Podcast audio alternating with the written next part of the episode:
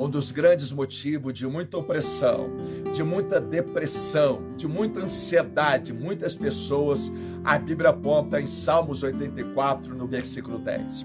A Bíblia diz que um dia na presença de Deus vale mais do que mil anos em qualquer outro lugar.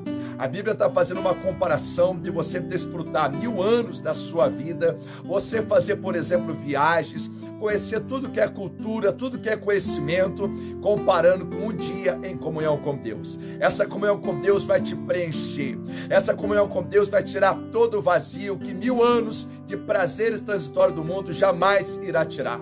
Por isso que muitas pessoas estão oprimidas, porque elas querem viajar, elas querem passear, mas muitas das vezes ignora os avisos de Deus, ao ponto de Deus falar que um dia você numa comunhão sincera com Deus vai te dar uma alegria muito mais forte do que mil anos com prazeres desse mundo.